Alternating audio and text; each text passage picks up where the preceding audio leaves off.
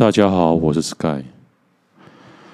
我最近有一个话题，在我们一个群组，从礼拜二一直延烧到礼拜五，就是有一个群友，我们的化名、啊，就叫他小兵好了。小兵那星期二的时候就说，他有个问题啊，想要请教大家啦，是不是？他只是问说。女人真的都是利用男人的内心在控制男人吗？然后他们是不是根本就很现实，利用你爱你？然后他就贴出一个他跟一个女生的对话。那个女生我也用化名来讲，他就传给这个男生，就说看完这个图示以后，真的是有一点震惊。他讲说，明明去看医生吃药了，现在都不想说。明明在家休息和要完成工作，明明也是化名啊。啊，这个女生喜欢用这个名字自称自己，然后接着又说，明明真的明白哥哥不爱敏，那也请不要再伤害敏了。刚刚看病。医生，请敏去看心理医生，请哥哥不要再说了，不要再伤害伤伤害敏。敏敏不想听。昨天哥，昨天晚上哥哥不断取笑敏崩溃的样子，叫敏敏撞撞墙自杀给哥哥看。看着敏敏伤心大笑不止的哥哥，敏敏觉得很可很可怕。这才是哥哥。敏敏不认识啊，这不是敏敏心里暖暖阳光的哥哥。我真的明白哥哥不爱敏，可是求求你不要伤害敏敏。然后过了一个半小时后，这个女生就打给这个冰冰，然后他没接，然后他他 就。上来问说：“女人真的在利用男人的内心在控制男人吗？他们是不是根本就很现实，利用你爱他？”呃，其中其他网友提供很多建议啊，就是说叫他不要想这么多啊，有些去甚至提议说去健身啊，把心里的负面能量转换成动力啊。然后有些人就提议说去搭讪啊，认识更多的妹子啊。然后我就很好奇，问那个冰冰啊，他说：“你你是用结婚的承诺来更进一步吗？我所谓更进一步，就是把女生跟女生发生关系，还是说真的有想跟她结婚的想法？”然后我记得他好像回复说，他当初就是为了想要维系这一段关系，所以用了结婚的承诺。来欺骗女生，然后冰冰最后又贴出另外一个他跟敏敏的对话贴图。那女生讲说，敏敏在想，如果那时候敏想不开，拿掉了，想不开拿刀了，应该拿掉了啦。哥哥现在还是一样开心吧？一定是的吧？明明讲到哥哥外遇，不是敏最伤心的事。敏看到哥哥的笑，好恐怖。哥哥是 PUA 对不对？来害敏敏的。哥哥那个晚上说敏敏的太阳没了，是真的对不对？敏敏要吃药了，好痛苦。看完他贴出的这两段跟这个敏敏的对话，我感觉这个女生已经接近于崩溃的边缘了。难怪她的医生会叫她去看心理医生。那那个男生。就是那男生小，就是冰冰的说，他当初只是想说要维系这一段关系，然后最后群里面终于有一个正义之士看不下去了，他就打了一段很长的文字，我来念一下。台湾有你们这些厌女的男生真的是很可悲，自卑到要物化女生，当做你们的战利品一样来得到自信。你们在学什么说话技巧都没屁用。被骗的也都是跟你们一样的脑残而已，就是被骗的女生啊，都是跟你们一样的脑残。真正的魅力跟有自信，根本不需要靠靠什么搭讪技巧来迎合，来迎合谁？有够可悲的一群人。对了，还在在那边讨论穿搭，先好好看看自己的身材吧。一堆肥仔、瘦皮猴，穿怎样都一样。因为在那在这个群组里面，有些男生就会说他今天去买了新的衣服了，然后在那边贴，在那边炫耀，然后他的文章继续打着。有点老的女生根本完全看不上你们，只觉得你们这一群人在路上很烦、很恶心，然后少在那边操控别人的感情、感情跟情绪的，令人反胃。然后那这个人讲完这段话就退出这个群组了。因为这个群主有些男生就说，他们就是在利用女生女生的情绪来控制，甚至操控他们。他们以为这样就可以得到女生。然后最后我是那一天比较没时间回啊啊！最后我看完以后，我隔天就分析一下，我就直接跟冰冰讲说，在那群主讲说，你的问题就是明明。就是不够正，条件不够优，你只是想打炮而已，不是真的想要跟他在一起。然后我就跟他讲，直接打说不要再自私了，你早点跟他断了吧。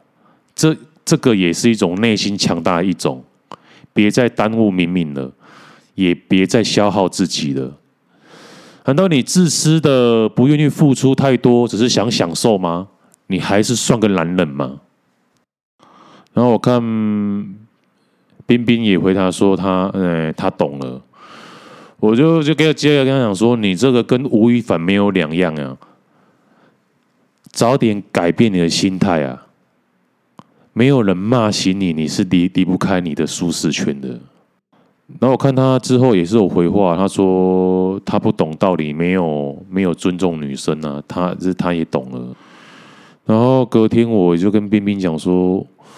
因为我刚才仔细看了一下你的事情，哎呀，昨天只是大概看一下，然后说，因为冰冰最主要的问题就是是说，他每次都用技术，然后成功很多次，然后你要叫叫他离开这个舒适圈很难啊，除非有一个他很爱的人离开他了，他或许才能转变，不然他只会用一直他。惯有的技术，然后一直推倒女生。其实，因为这样也比较不费力。人都是如此的啊，不愿意离离开舒，哎，只是不愿意，不太愿意离开舒适圈呢。就像我，我也是很讨厌技术，我也不想要学太多啊，因为我不想骗女生。因为女生闹情绪的话，她的情绪反而会影响到我，所以我始终都不会做骗女生的事情。甚至有些更直觉男生，会是说：“我就是想打炮，我不想交往啊！啊，如果对方不愿意的话，没打到炮没关系，离开都他都没差，至少他很坦然呢、对得起他，也更对得起了自己啊。”然后接下来我就去跟他说：“因为我觉得你骗到女生，大部分都是五到六分妹啊，如果是高分妹的话，就不容易被你操控了，因为他们见多识广了。”因为冰冰，你用你的外在，你用你的外貌，因为我看他的照片也长蛮蛮蛮帅的。用你的外貌，往往再往下沉玩，一定是这样的结果。如果你往上追求高分妹，或许你就会改变了。你在低竞争的环境当网，当然是很爽啊。然后就有其他的群友就跟他说。因为我们看冰冰，他都是用网络交友。网络交友的话，我叫我们叫他说可以网络交友方式改变。因为其实真正的高分妹根本不会去上网络交友，她可以尝试一下，多参加活动，或者是去街头，诶，认认识女生。然后还有网友说叫他去健身呢，然后冰冰就是问说，那到底是要？那到底是要接搭还是要健健身？我说都是一起的啊，因为这是长期累积的。因为你对女生的付出，这是一辈子的事情呢。然后就有人问到，不是刚刚有人发发表一段话，就批评我们群主的一些男生，然后就退群了。然后就很好奇，说他是怎么进来的。然后最后有一个人跳出来说：“我、哦、没有啊，他是在宝雅认识他的，就把他拉进来了。”然后我就分析说，因为他这个男生是自流派，因为搭讪的话有分自流派跟技巧派啊。啊，我觉得他这个是那个男生是属于自然流派的啊，他看不起技巧派啊，因为。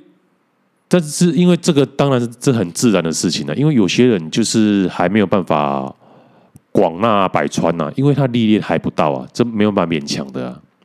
但是有有战友愿意拿出自己的经验出来询问大家，说他遇到感情这些措施了，其实大家彼此脑力激荡一下，彼此都可以进步，这个是好事啊。不用说因为太气愤，然后发表一些言论就退群了。我们。活在这个世界上，就是互相激荡嘛，然后互相讨论啊，然后让啊让大家自己彼此都可以成长嘛。然后冰冰因为撞墙，就是因为在舒适圈久了，以为可以玩弄女人了。因为冰冰长得也长得帅啊，他想控想操控女人，然后。让女人愿意遵从，其实她也是她的本事啊。但是今天她愿意站出来，然后在在这个群组里面问大家，她愿意改变，其实这这个都是好事。然后最后我看冰冰在礼拜三的时候，他说，他就回答说，他看了大家的跟他的建议，他说，他他因为不懂啊，所以骗了他，或许是被半推半就吧。他说他真的懂的。真的懂了啦，真真的学会了啦，那我就勉励他一下，说真的说很正常的啦。这边的人哈，我们群主的人哈，百分之八十都是没有结果的，都是贝塔男呐。我说你已经赢过百分之八十的人了啊，当然是会有一些酸葡萄啊，有一些群友在那边批评他，对啊。我说，我就开玩笑说，你还能操控女生撞墙哦？这这这个还不屌吗？当然是有一点在在半开玩笑了。他就解释说，他没有他没有操控他，他他只是被吓到了，他只是开玩笑叫他去撞墙。他他当然。单单明明明明也没有真的去撞墙啊，他只是刚好泼出，因为有时候我们人在赖里面的对话会比较比现实生活更强势一点，但是现实生活其实你遇到的人话，其实他会更和善一点，所以我当然知道他的对话或多或少不是他真正的本性。然后接下来群主就在讨论说要怎么自律啊。我就建议说，你要不烟不酒不饮料不炸物，然后有人说要去重训，我说其实也不用重训啊，跑步也是可以啊。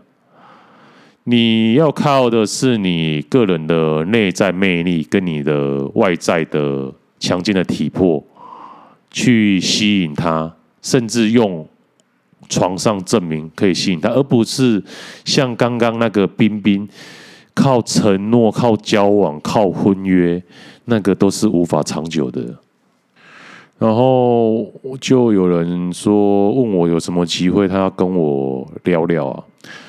我就说认识女生没什么技巧啊，我就就就自律而已啊。其实我没有时间跟别人聊天呢。哎呀，我说但是还是往委婉的跟他讲一下，如果有机会碰到的话，可以聊一下。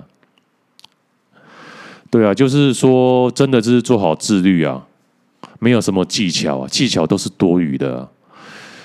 你规律而自然的自律，就会产生男人的魅力啊。因为你高分的女生，她她们也是自律的啊。然后你自己不自律，然后靠一些技巧，你要把到自律的自律的女生，这个世界并不是这样运转的。如果你能做到自律八分。然后加上一些技巧两分，你将会无敌啊！如果你做不到自律，你再去学，有一些学他们在学一些如何把妞的课，上有人花了上上十万呢，上百万都在群组里面呢，这很夸张啊！你做不到自律，你再学再多课，其实都是浪费钱呢、啊。就像你去请名师家教一对一家教啊。如果你自己不赌的话，不苦读的话，你考得上台大吗？其实一切一切都是与自己的战争啊！你要享受的是怎么独处，享受的是怎么孤独啊！但是我是比较偏变态的人啊！我那时候当初重训重训到自己自律神经失调啊，可能因为我比较偏偏处女座。我看网络红的那个瑞恩，他好像也是处女座。我们都有一或多或少的偏执狂。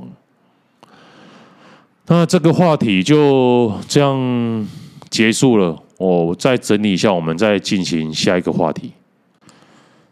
刚在 PTT 看到一篇文章，他讲说，很多人在说自住又没有要卖，或者卖了之后还是要买。就算就算是房价涨了又如何？你这样想的时候，有没有想过你老婆？我八年前无脑买第一间房，还被我老婆念，怎么这么快就下决定了？头期呢？贷款付得出来吗？有的没有的一大堆，中间还经历了无，中间还历经了小跌，直至今日没有很多，大概涨了二十趴。加上房租省了三百多，快四百万。老婆不可置信的问我说：“住了八年卖掉还有赚？”我说：“啊，就市场行情啊，我也没骗你啊。问一下房仲朋友就知道了。现在小弟在家里的地位大幅提升，水果都可以多吃两块。你说自住有没有差？当然有差。我想要对这个问题。”来更进一步的探讨一下，因为因为我认为你真正省下来的只有房租而已，但是你却牺牲了你的生活品质，因为你付出了头期款二十趴嘛。如果你没有付出这二十趴的话，你整个家庭家庭的生活品质会更好，生活会更宽裕，生活。不用东省西省的，然后每个月被房贷追着跑，所以有利有弊啊。买房有优有劣，租房也是，就看每个人心中的选择，哪一个比较重要？生活品质还是有个自己家的感觉？再来，你说你卖掉还有赚，但是你卖掉了。买更大的房子，在同样的区域的房子也都涨了啊，一样的要付出更多的钱啊，怎样才叫做赚到呢？对不对？除非你增贷出来，因为你房子涨了嘛，你把钱增贷出来，然后去拿去投资，有赚到钱，这才叫赚钱嘛。或者是当初买了两间，然后涨了。一间把它卖掉，然后卖掉，然后再去外围更便宜的地方再买一间，然后来收租，这才是我赚到嘛。然后就看到另外一个网友也是分享跟我一样的观点呢、啊，他就说他要换个面向去分享啊，自助没差的论点呢、啊，因为这一篇整个系列文一直在讨论一个主题，就是说自助没差到底是什么鬼说法，然后他就。举他自己的例子啊，他说他也认为自住没差，但是不是因为什么看长期看涨价之类的，而是像我这种草民，涨价了我也不可能卖。他说他家住在文山区，在民国七十九年的时候买公寓楼，有前后院，三房两厅两卫一厨。我奶奶标会加贷款加存款，最后总共花了七百多万。现在差不多的物件开价也差不多两千四百万上下，看起来是涨了三倍多。可是我们也不可能卖掉啊，卖了要住哪？然后后来长大一点，我爸买了二楼，我记得是一千一百万吧。现在看开价都一千五百万起跳，也是赚了啊，增值啊。但是一样问题，涨价关我何干呐？涨了卖掉，我能买去哪？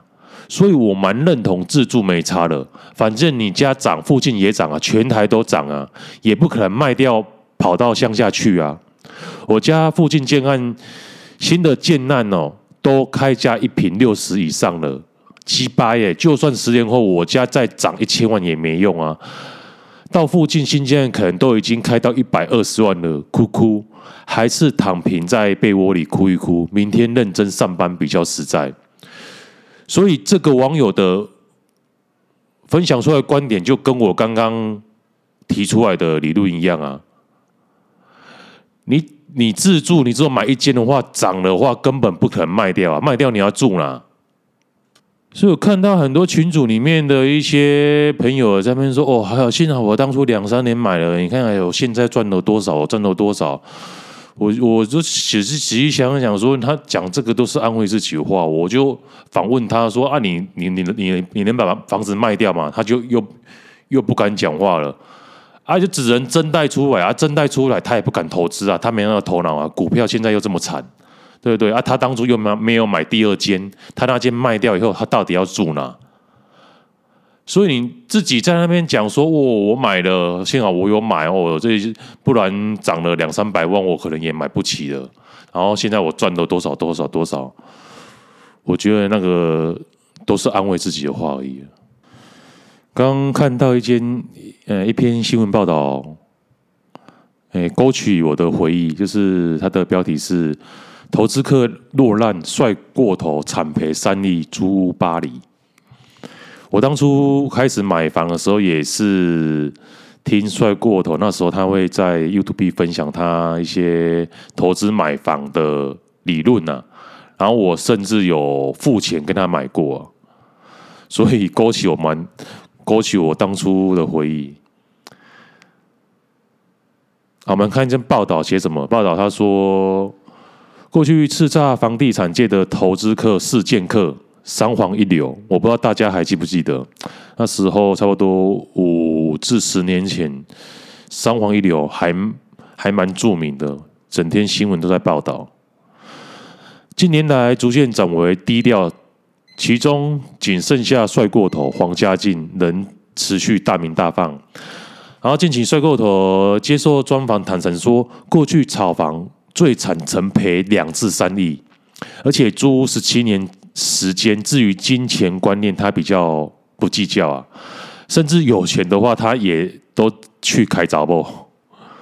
然后谈到三黄一流的由来，他说是误会一场啊，因为他提到说，之前央行总裁彭淮南还在的时候，二零一零年有意打房，他就点名某投资客做有两百户的中古屋。然后当时市场传言说这个投资客姓黄，但是媒体争相采访当时业界的最大最大咖的投资客勇哥黄义勇跟人称熊哥的黄文雄，但是最后问来问去，这两个姓黄的投两位黄姓投资客都不愿意再愿意多谈，于是记记者就跑去问他，他叫做黄家进的那个帅过头。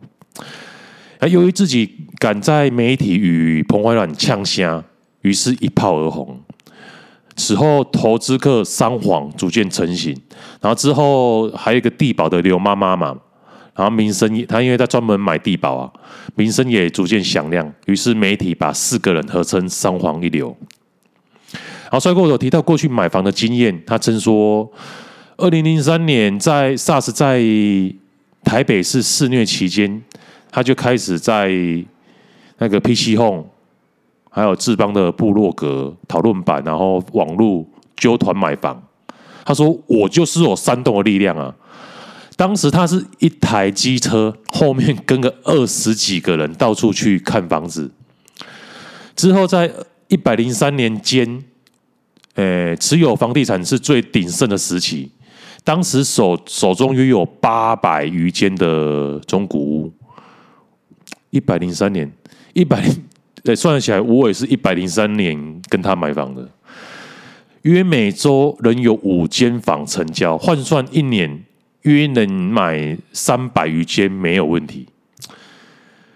不过帅过头自己称说，开始投资房地产，名下从来没有过有一间房。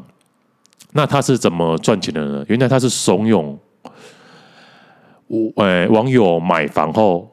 白纸黑字签下契约，未来移转后七三分，而且是帅过头分期，网友分三，也就是不收佣金，所有赚钱都是靠买卖。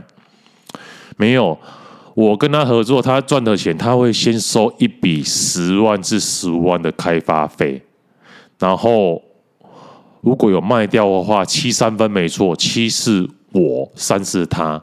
但是后来他就跑路了，所以我之后房子卖掉也没没也没有跟他七三分，但是我有付出十万块的开发费给他，所以他赚的是并不是刚刚所讲的什么都是靠七三分他得到七，这个我觉得跟我实际的经验有差啦。然后，尽管此契约看起来不合理，帅过头的人培养了一一票信徒。对，当当初我就是信徒之一。时至今仍有忠实观众追随他，直至九月底九月下旬为止。帅过头现在脸书的粉丝也有六点三万余人追踪，他也不时直播讲解房房市现况，同时他也自称。目前在赖就有两两百多个买房社群群组，大部分的群组每个群组都超过三千人，那三千乘以两百，哦，这样多少？六六十万还是六万呢、啊？不过移转七三分是不论赚赔。过去一百六年房地和房地房市受到房地合一的冲击，房价出现了大幅的松动，他旗下不少的网友也开始。恐慌性的卖房，导致帅过头投资生涯也跌了一大跤。他自称当初至少拿出了两三亿出来赔，但是他没有赔到他，但是他没有赔给我。但是因为我房子有涨啊，对啊。回顾他成功的原因，帅过头就说，就只有讲实话，其他没有了。没错，他的直播真是有有他的魅力，而且他其实蛮风趣的。然后对于别人。安家立命的房子，他也坦诚，我对房子没有感情，所以自此从两百零五年开始，他都是靠了与其他网友租屋为生。近期在媒体上公开永安的租屋处后，导致屋主不满，因此他就搬到巴黎的某个社区，长期不持有房地产。他说他有原因的，所以我说他知道自己在做的事，总有一天会被政府调查。也总有一天，名下的财产会被扣押。那既然如此，为什么还要买房放着，等着被收走呢？然后，对于别人积极营营的钱财，其实帅过头也没有金钱的观念。记者提问他说：“这、这、这是这些年，那你到底是赚赔到底是多少啊？”他坦诚说：“他真的不知道。甚至虽然有跟网友签契约，但是如果网友私底下卖房赚钱的话，不跟他讲话，也不会特别计较。对他而言。”这就像是赌博，对啊，我当初卖房，因为卖房他时候他已经跑掉了，所以我当时我卖的时候也没跟他讲，他当然也没有分到啊。言下之意，帅过头比较注重于炒房的过程，并不是在意最后的结果。他甚至也不是会花大钱的人，住在蛋白区的老公寓度日，出出入都是靠机车，然后工作就靠手机来经营社群。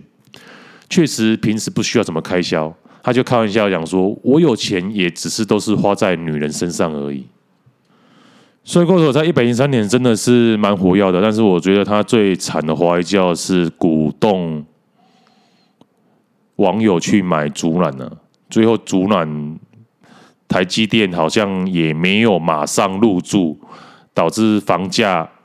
被炒得太高了，然后大家套在里面，然后大家纷纷找他赔款，然后我记得他就那一阵子就淡出房地产了。然后有一阵子我看到群主一直在发虚拟货币的东西，但是我一直认为虚拟货币一直是假的东西，所以那时候我就认为他可能已经走火入魔了，竟然开始玩虚拟货币，我就。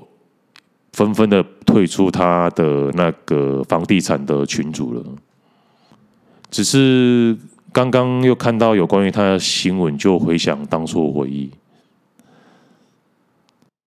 刚刚又看到一篇文章，我觉得很好笑。他的标题是说：“同事说不买房了，我气到吃不下饭。”前阵子某同事 A 在我们的鼓吹之下开始看房了，然后当时我分享一些我们之前的经验，甚至陪他去买了两看了两间房子。结果今天中午部门聚餐时，他竟然跟我说他不买了。我问他说为什么？然后他回答说在升息啊。我说升息升息关你屁事啊！升个三趴，你一个月也才多缴多少而已。你每个月去养生馆花了几万块，你就要跟我哭，利息变多。然后朋友说好吧，但是可是现在科技业要进入景气循环了，诶，我就说循环个屁呀！你现在手上案子有变少吗？部门开始裁员了吗？你昨天加班到十点是加价的啊？然后朋友说好啦，但是你看那个川普说台湾要世界大战了，我就说你不是有在看房版的 C 卡吗？就是西大，你跟我说战争房价会涨还是跌啊？然后朋友说我知道打仗会涨啊，支支吾吾的越想越小声。我说妈的，知道会涨还扯这些，不要当我智障哦。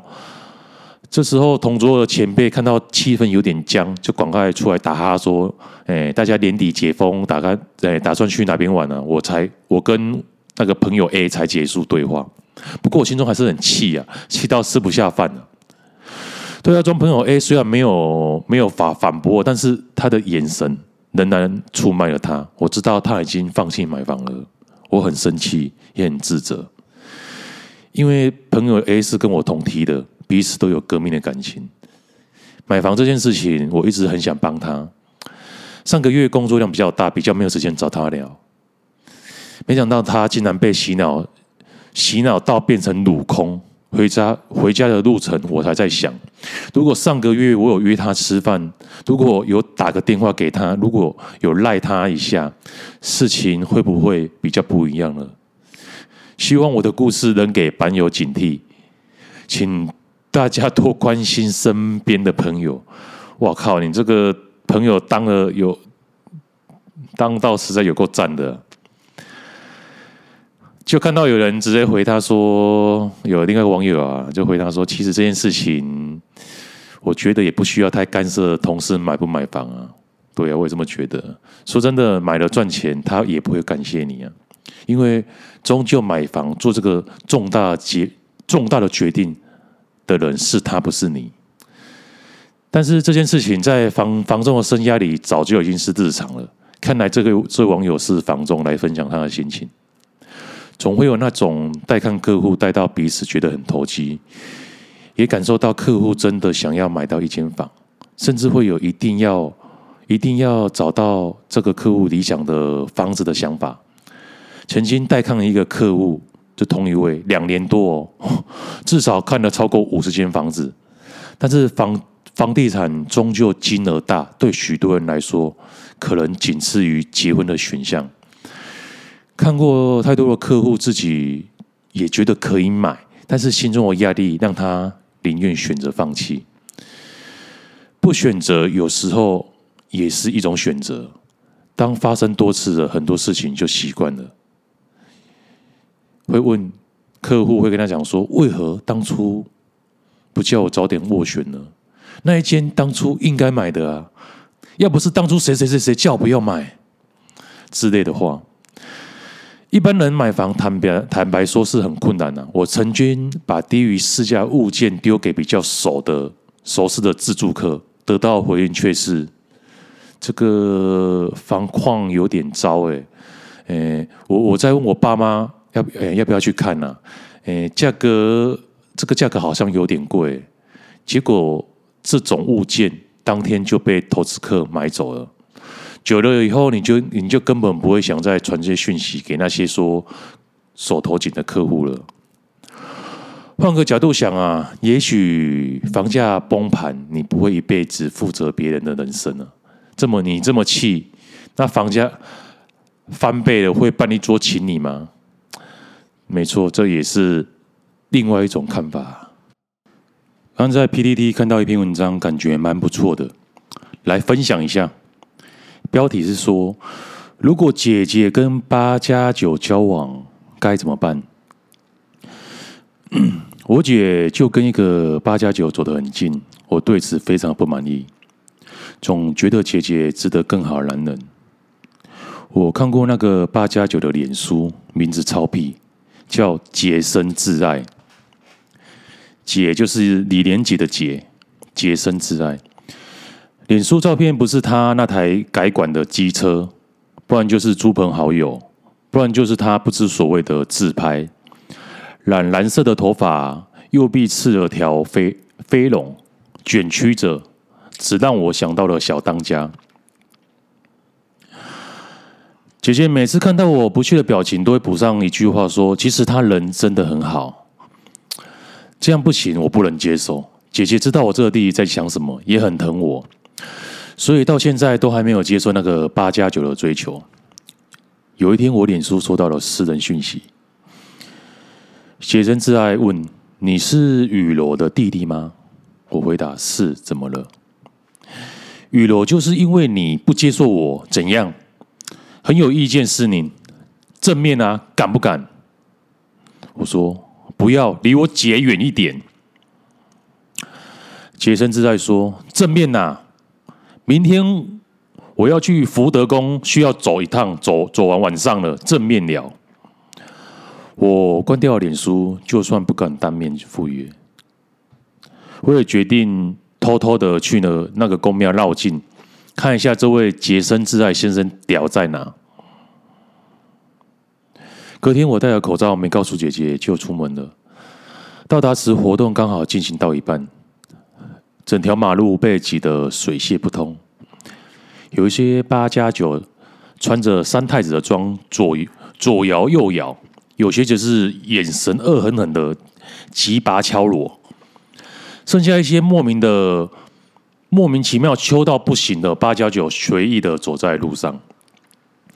当洁身自爱出现啊、呃、出现时，我第一眼就发现了，精瘦的身躯捂着鼓棒，卖力的敲打着，在几尺外的我都能感受到他散发的热力，汗湿湿润了他的胸肌，阳光洒在身上，就算穿了金色的盔甲一般。蓝头发让他特别的显眼。游行经过我与他四目交接时，他先是一愣，然后使个眼色，他兄弟就上来了，把我拖入了队伍中。我吓得半死，却不敢反抗，唯唯诺诺的跟着一堆八加九走。好不容易整个活动结束，我想偷溜，但被团团包围。此时洁身自爱走来，示意其他人散开。你还真的来正面呢、啊？算你有种！干！可我我我我戴了口罩，你怎么会认出来？因为你的眼睛跟雨柔一模一样啊！他拿着西瓜皮盖住我的头，哦，拿着安全帽，他说：“上车。”我万念俱灰的上了他平常载我姐的 BWS，准备到所谓的谈判地点。改过的管子发生砰砰砰砰的巨响，吸引路人的目光，又纷纷的不敢多看，转头转过头去，怕惹事。而我呢，在后座吓着发抖。他蛇形超速压车、逆向超车，样样来，我只得抓紧了扶手，生怕生怕命跟他一样一起赔掉，心中的不断的祈祷。洁身自爱，平常这样骑没事，但是这次后面多了多载了一个肥仔，就差很多了。果不其然，终于出事了。我们与另一台机车擦撞，对方看起来也是凶神恶煞，不意外。两方人马马上下来互呛，我没有遇过这种状况，吓得不知所措。对方看我一副好欺负，推了我一把，我向后跌倒了，在坐跌倒了，坐在地上。洁身自爱，马上拳头挥向对方，干！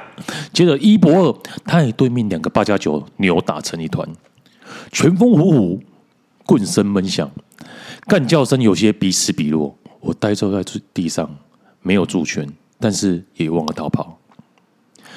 洁身自爱，右臂刺的龙原本卷曲着，随着他挥舞的龙棍，竟像活了起来一般，舞动了身躯，张牙咧爪。活灵活现，我嘴微开，看着傻掉了。之后警察赶到，大家一哄而散。